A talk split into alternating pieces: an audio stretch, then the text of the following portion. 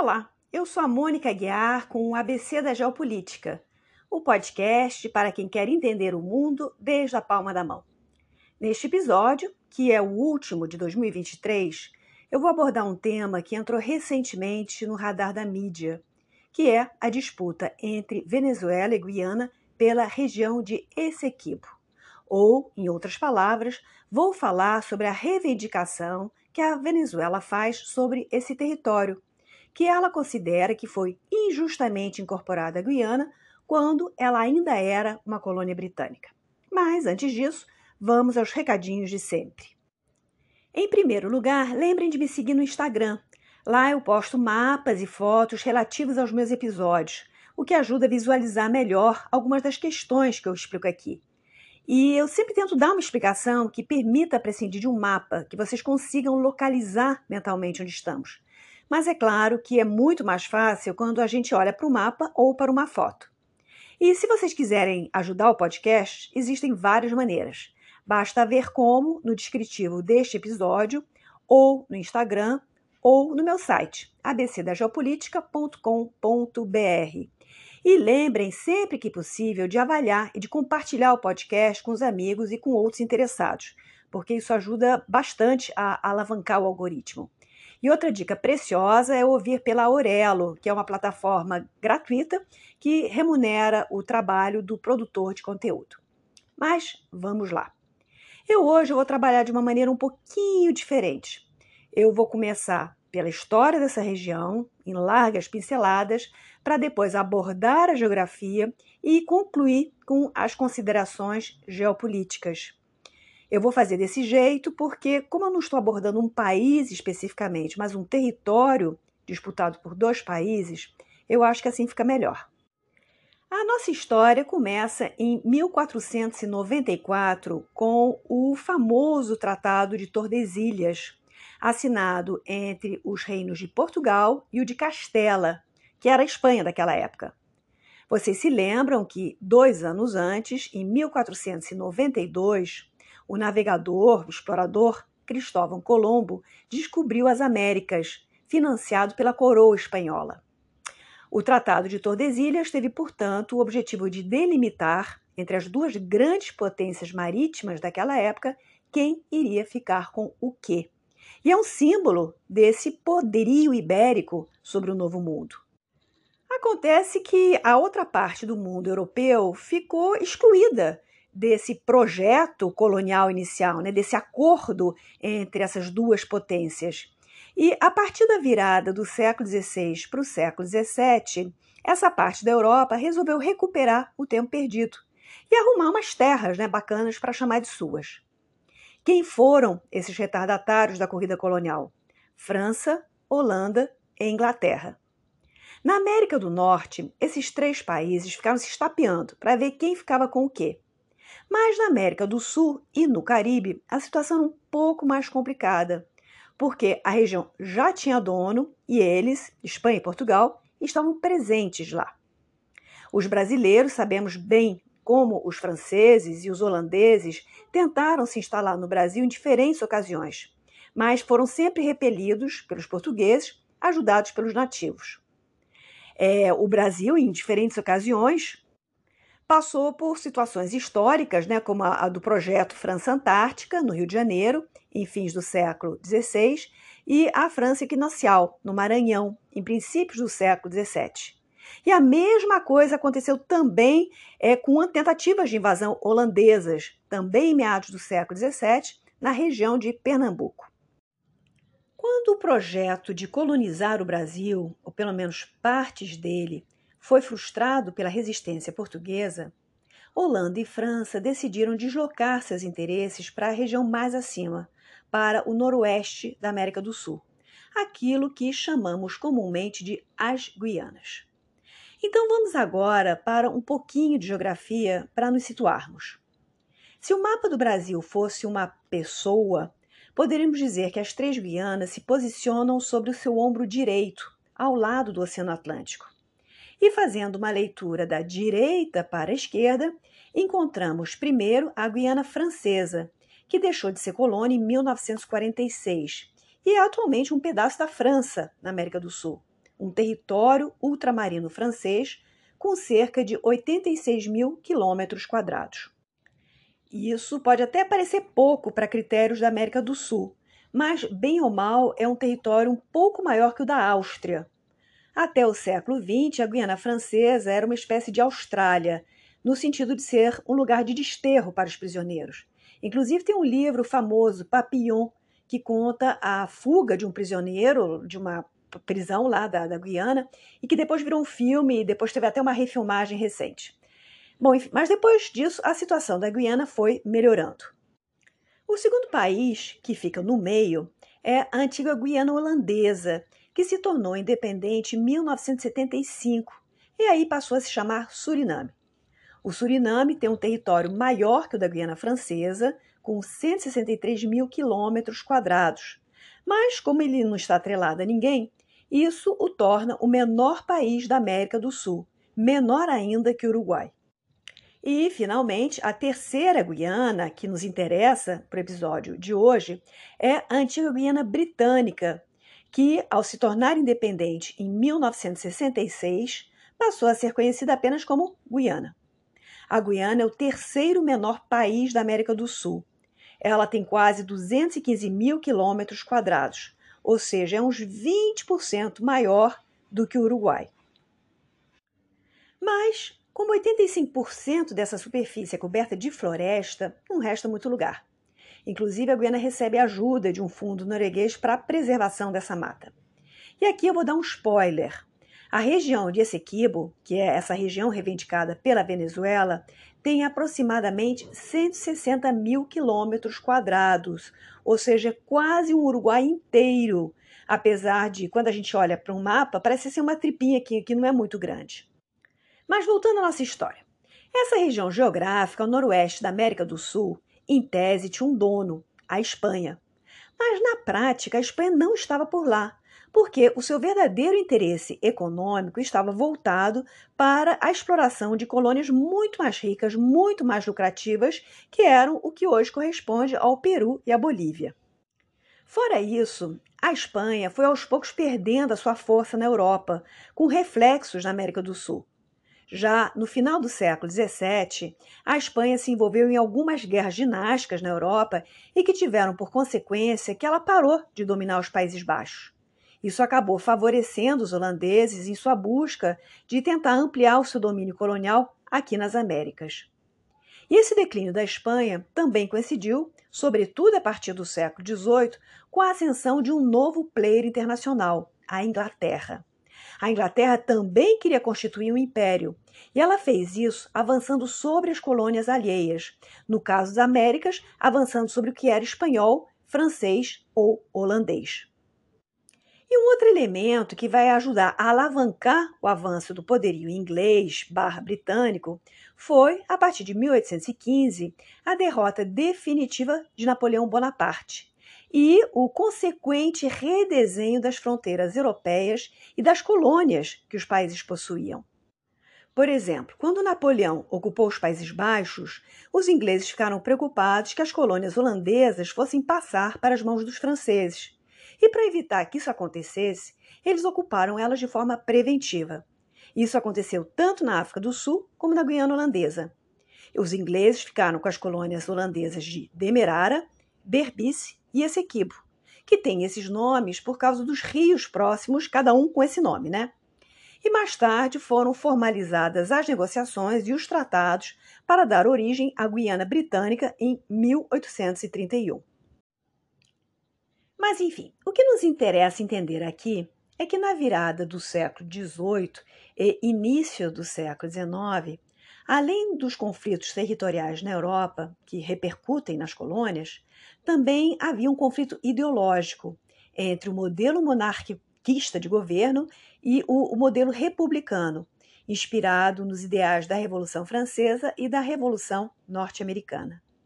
E é essa turbulência que vai criar o ambiente político para que, nas primeiras décadas do século XIX, as colônias da América do Sul, que já tinham uma estrutura política e econômica mais consistente, aproveitassem o momento de confusão na Europa para declarar a sua independência.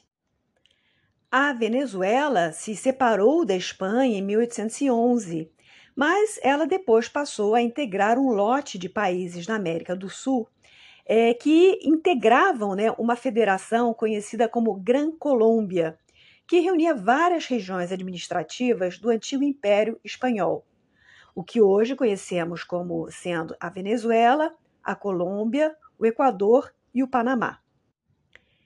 Quem teve essa ideia foi o libertador Simão Bolívar, né, para criar, de criar essa federação gigante de ex-colônias, e era uma ideia boa, mas que acabou não dando certo.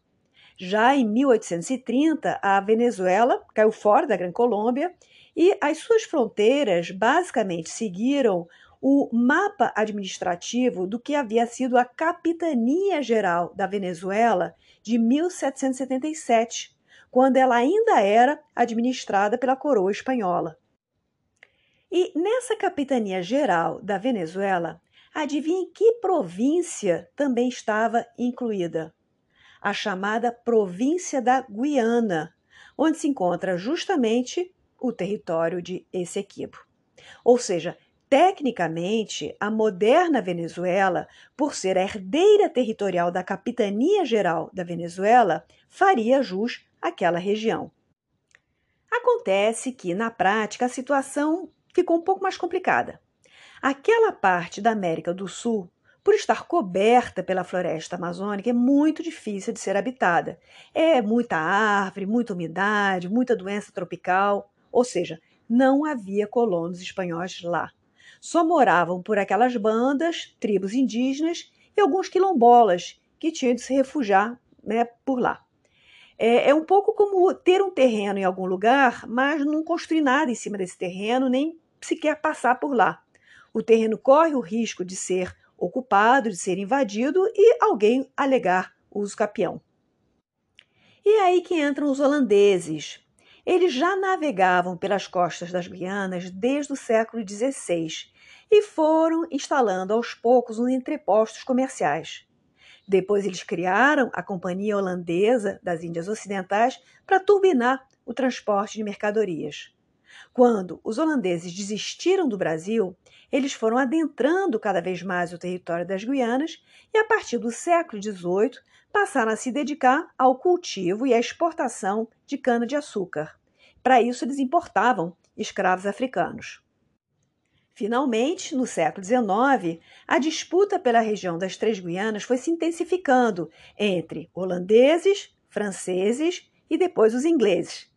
Em 1797, o Reino Unido ocupou parte das terras da Guiana holandesa é, o reconhecimento da administração britânica aconteceu em 1814 e, finalmente, em 1831, esse território virou oficialmente colônia britânica, a Guiana Britânica.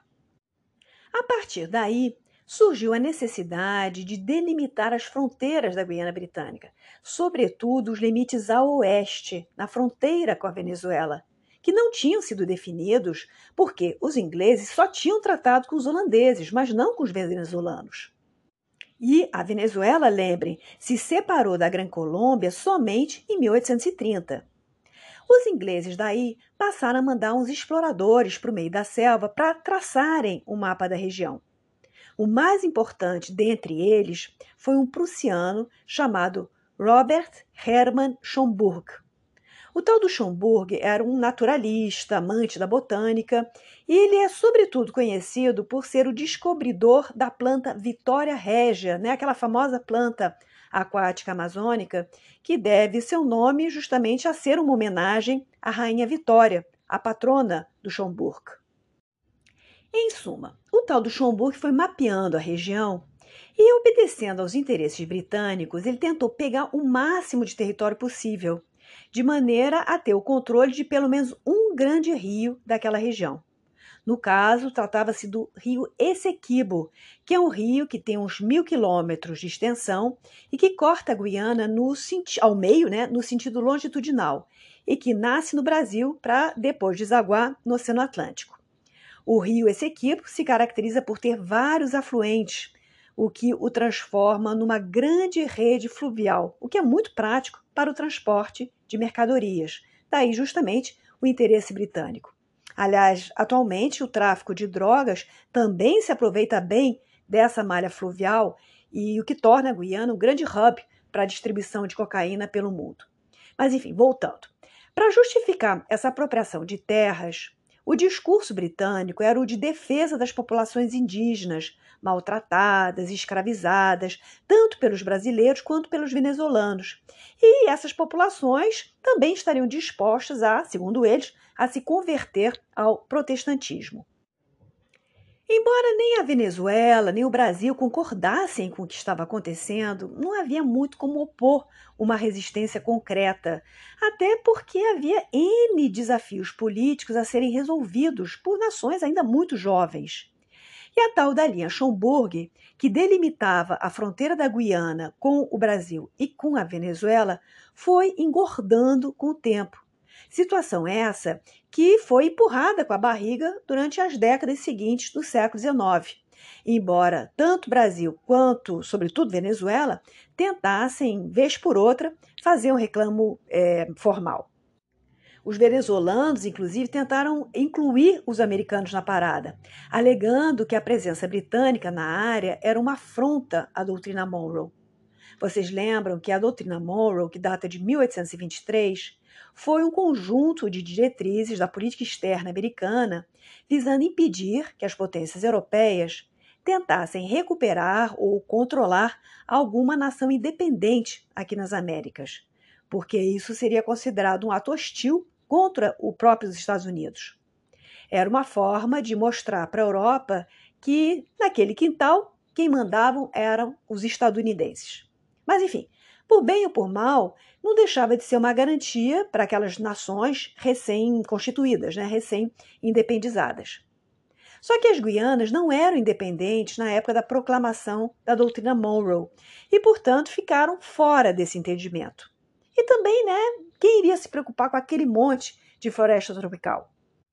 E aí as décadas foram se passando. Em 1891, as três Guianas, a francesa, a holandesa e a britânica, finalmente fixaram as suas respectivas fronteiras por meio de arbitragem, dada por um juiz isento, no caso, o czar Alexandre III da Rússia. No final do século XIX, a arbitragem meio que virou moda, como uma ferramenta para solucionar controvérsias territoriais de forma pacífica, sem precisar apelar para a guerra. As partes apresentavam seus argumentos, que seriam depois devidamente analisados por um grupo de especialistas e uma decisão seria tomada por um juiz imparcial. A ideia era essencialmente boa, mas na prática a corda sempre arrebentava para o lado do mais fraco. No laudo arbitral de Paris de 1899, a vitória foi concedida ao Reino Unido né, nessa, nessa contenda entre Reino Unido e Venezuela. Que dúvida, né? Inclusive com fixação de fronteiras que comiam também uma parte do território brasileiro contestado. Para vocês verem, em 1904 foi a vez do Brasil levar na cabeça. O Brasil perdeu para o Reino Unido os territórios de Pirara, que ficam na fronteira Brasil-Guiana. O Brasil tinha mandado o Joaquim Nabuco para fazer a defesa desses territórios. Ele levou uma tonelada de documentos, de mapas, de argumentações, etc., que não serviram para nada. Essa foi uma das poucas derrotas do Barão do Rio Branco e o Brasil, enfim, acabou engolindo em seco e ficou por isso mesmo. Mas, na prática, a área que Brasil perdeu era uma fraçãozinha comparada ao tamanho do país enquanto que no caso da Venezuela, a perda de Essequibo representava uma perda de 15% de seu território. Em suma, naquela virada do século XIX para o século XX, o Reino Unido era o país mais poderoso do mundo. E é claro que todas as controvérsias iriam ser analisadas sob esse prisma de poder e em detrimento das nações ditas primitivas ou semicivilizadas. Era um pouco como jogar pôquer com o dono do cassino. Mas enfim, para que tenhamos claros os argumentos apresentados, em essência, os países latino-americanos alegavam serem herdeiros dos direitos soberanos de Espanha e Portugal, ou, em outras palavras, eu vi primeiro, então é meu. Já os britânicos alegavam a ocupação. Não tinha ninguém lá e eu ocupei, ou pelo menos ocupei depois dos holandeses. E ainda por cima, os índios da região estão de acordo conosco e nos representam. E os árbitros que tomavam a decisão consideravam que o fato de Brasil e Venezuela possuírem alguns focos de território não os tornava automaticamente donos de um todo, como se fosse uma unidade orgânica. O que também poderia servir de argumento contra os britânicos, né? Mas enfim, deixa para lá. E fica a dica: para quem se interessar por essa parte da história brasileira, vale pesquisar o tema buscando bibliografia sobre a questão do rio Pirara. Bom, beleza. Finalmente chegamos ao século XX e eu agora vou fazer uma espécie de vapt-vupt da história da Venezuela e da Guiana Britânica só para a gente contextualizar o resto desse conflito territorial. E eu prometo que um dia eu vou fazer um episódio específico só sobre a Venezuela. Em 1911 se descobriu petróleo na Venezuela. E o primeiro poço passou a entrar em funcionamento a partir de 1914. A riqueza petrolífera da Venezuela era e é tanta que provocou alguns problemas no desenvolvimento do país. Não existia estímulo para desenvolver a indústria local ou para promover a agricultura, porque era mais barato importar. O PIB venezuelano é quase todo constituído pela exportação de petróleo. E com isso, a economia fica muito vulnerável às oscilações do preço dessa commodity. É a famosa maldição do petróleo, da qual a gente ouve falar. Em termos políticos, a Venezuela, da primeira metade do século XX, seguiu a tradicional cartilha latino-americana de golpes e de ditadores. Mas, a partir de 1958, 59, ela meio que foi na contramão do resto do continente, porque passou a ter um regime democrático, com eleições diretas, enquanto o resto da América Latina mergulhava fundo nos regimes militares. Em 1973, a crise do petróleo e o aumento do preço do barril ajudaram a turbinar a economia venezuelana enquanto que os demais países da América Latina entravam em crise. O Brasil, inclusive, saindo do seu período dourado de milagre econômico. Enquanto isso, em 1966, a Guiana finalmente se tornava independente dos britânicos.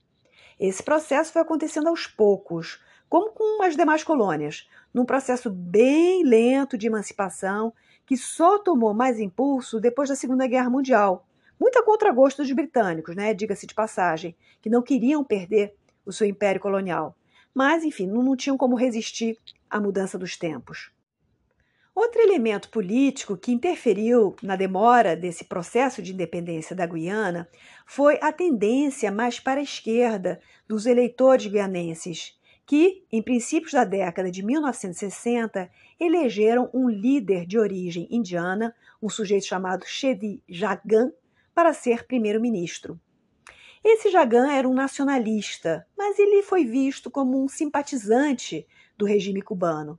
E isso assustou todo mundo daquela região: britânicos, americanos, brasileiros, venezuelanos. Né? A gente precisa lembrar que o mundo estava em plena Guerra Fria naquela época.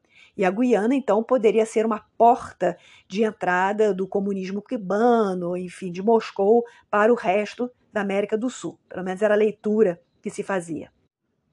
Outra questão delicada na Guiana e que também é, acontece nas outras colônias britânicas no Caribe são os problemas étnicos que existem. Com o fim da escravidão, durante as primeiras décadas do século XIX, os britânicos passaram a importar mão de obra barata vinda da Índia. Então, as ex-colônias britânicas elas têm essa característica de serem sociedades multiétnicas, multireligiosas, com pouca miscigenação racial. Daí que o voto costuma ter também esse componente étnico e não somente ideológico. Essa é uma das razões pela qual tanto Guiana quanto Suriname se identificam mais com os países do Caribe do que com o restante da América do Sul.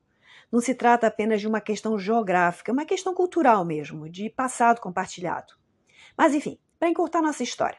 O Reino Unido deu força para que fosse eleito um político negro chamado Forbes Burnham, que teoricamente estava mais afinado com os interesses ocidentais. e evitaria a entrada do tão temido comunismo na América Latina. A escolha do Burnham não deu tão certo assim, porque ele eventualmente se inclinou para um populismo de esquerda e aproveitou a deixa para ficar uns 20 anos no poder, de 1964 até 1985, numa gestão marcada pela corrupção, repressão política, violência étnica, etc, etc. Ah, e lembrando também, a Guiana foi palco do maior suicídio em massa da história moderna, em 1978, com aquele alucinado do reverendo Jim Jones, que levou seus seguidores à morte. Inclusive, as más línguas dizem que o Burnham, que naquela época era o primeiro-ministro, teria se beneficiado ficando com a grana que as vítimas deixaram. Sei lá. Bom, é, mas antes do processo de independência da Guiana, já em 1962, a Venezuela passou a questionar o laudo arbitral de Paris, querendo rever as fronteiras. Um pouco antes da Guiana ficar independente, em 1966, o Reino Unido reconheceu que o território de Essequibo estava em disputa e passou o abacaxi adiante para a Guiana. E a Guiana, é claro, foi tentando ganhar tempo, empurrando o problema com a barriga. Nesse meio tempo, a Venezuela também atravessava os seus próprios problemas. Apesar da alta do petróleo em 1973, ela acabou gastando demais e se dividando. E na virada de 1980 para 1990, o governo foi obrigado a assumir uma série de medidas de ajuste fiscal que era para tentar colocar o país nos eixos. Essas medidas de austeridade impactaram, sobretudo, a população mais vulnerável. E foi nesse cenário que surgiu um político populista, um militar chamado Hugo Chávez. Em 1999, Chávez foi eleito presidente.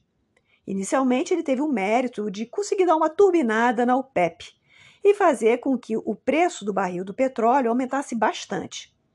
As circunstâncias também ajudaram, porque, entre outras, é, estava acontecendo naquele momento um enorme crescimento da economia chinesa.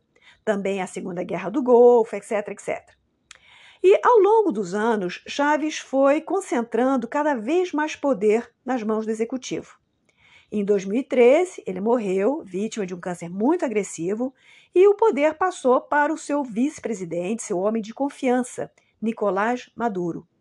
Só que a essa altura do campeonato, já desde 2010 por aí, a economia da Venezuela já estava começando a patinar por conta de uma série de medidas macroeconômicas bastante desastradas. Câmbio artificialmente muito valorizado, dependência extrema no petróleo, corrupção, queda do preço do barril, etc, etc. Tudo isso contribuiu para o declínio econômico da Venezuela. E aí, é claro, vocês já sabem, é, a ExxonMobil começou a procurar petróleo na Guiana a partir de 2008 e, em 2015, encontrou jazidas de muito boa qualidade offshore, justamente no mar territorial que corresponde à projeção do território de Essequibo sobre o Atlântico. E aquela velha disputa, nunca resolvida, voltou à tona. A Guiana resolveu entregar a solução do problema para a Corte Internacional de Justiça em 2018. A Corte, ou Tribunal Internacional de Justiça, é um órgão vinculado à ONU e que serve justamente para resolver conflitos apresentados a ela pelos Estados.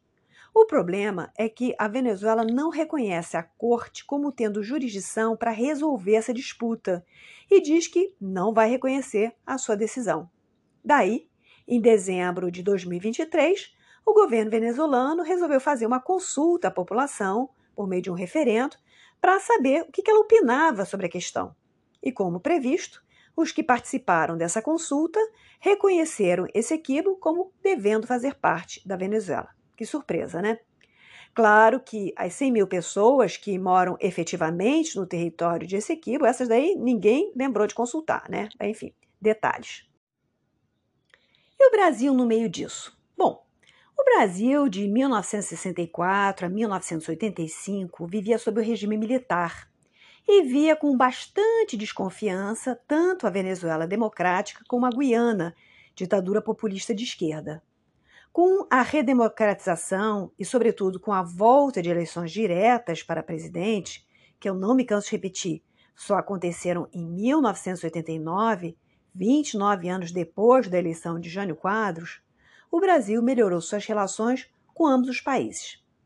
Também temos que lembrar que, na Constituição Brasileira de 1988, o Brasil segue os princípios da não intervenção, da solução pacífica de conflitos, da cooperação entre os povos, da busca de integração econômica, social, cultural para a formação de uma comunidade latina, etc, etc, etc. Ou seja, o Brasil costuma manter uma postura que não é tanto de neutralidade como a de considerar que os conflitos podem e devem ser resolvidos pacificamente por vias diplomáticas essa posição conciliadora, que é a nossa marca registrada, é meritória, com certeza. Mas, como o Brasil ocupa ele sozinho quase 50% da América do Sul, não é tão difícil assim ser magnânimo frente aos vizinhos menores. Voltando ao nosso tema, a postura pacifista barra neutra brasileira costuma ser interpretada pela Venezuela como sendo mais pró-Guiana o que tensiona, por vezes, as relações entre os dois países, a nossa e a Venezuela, né? E é verdade que o Brasil tem colaborado para a criação de infraestrutura na fronteira da Guiana, com a construção de rodovias e de pontes. A Guiana, por sua vez, começou as obras para construir um porto de águas profundas, junto com uma empresa canadense, a CGX, e financiamento dos Emirados Árabes Unidos, e que é um projeto bem interessante para o Brasil. Se nós mantivermos uma boa relação com a Guiana, esse porto pode servir de flanco brasileiro sobre o Atlântico Norte, já que o porto vai servir tanto para escoar petróleo, como também as commodities regionais, como, por exemplo, as que vêm de Roraima. Esse porto de águas profundas de Berbice, ele está fora da zona reivindicada pela Venezuela. Mas é óbvio que a perda da região de Essequibo, que corresponde a quase três quartos do território da Guiana, impactaria a própria sobrevivência do país, que aliás também enfrenta um outro problema de fronteiras com o Suriname, com o qual disputa uma espécie de um triângulo lá territorial. A pergunta que não quer calar: vai acontecer um conflito militar entre Venezuela e Guiana? Os especialistas no tema tendem a achar que não, que a questão serve apenas para colocar o bode na sala e daí conseguir negociar determinadas vantagens sobre os royalties do petróleo. Mas a verdade é que nos dias de hoje ninguém pode afirmar com certeza que não haverá guerra, visto que ela se tornou novamente uma ferramenta de pressão. Nesse caso, seria Davi contra Golias, ou vice-versa, né? Mas os resultados seriam provavelmente desastrosos para ambas as economias. É, lembrando que esse episódio está sendo gravado em dezembro de 2023, então vamos ver o que, que o futuro reserva. Pessoal, é isso aqui, termino por aqui. Eu vou tirar algumas semaninhas de férias, então esse é o último episódio do ano de 2023 mas em 2024 estarei de volta. Agradeço aí a todos os meus ouvintes, a força que vocês me dão, o carinho. Espero que vocês tenham uma excelente virada de ano e até breve.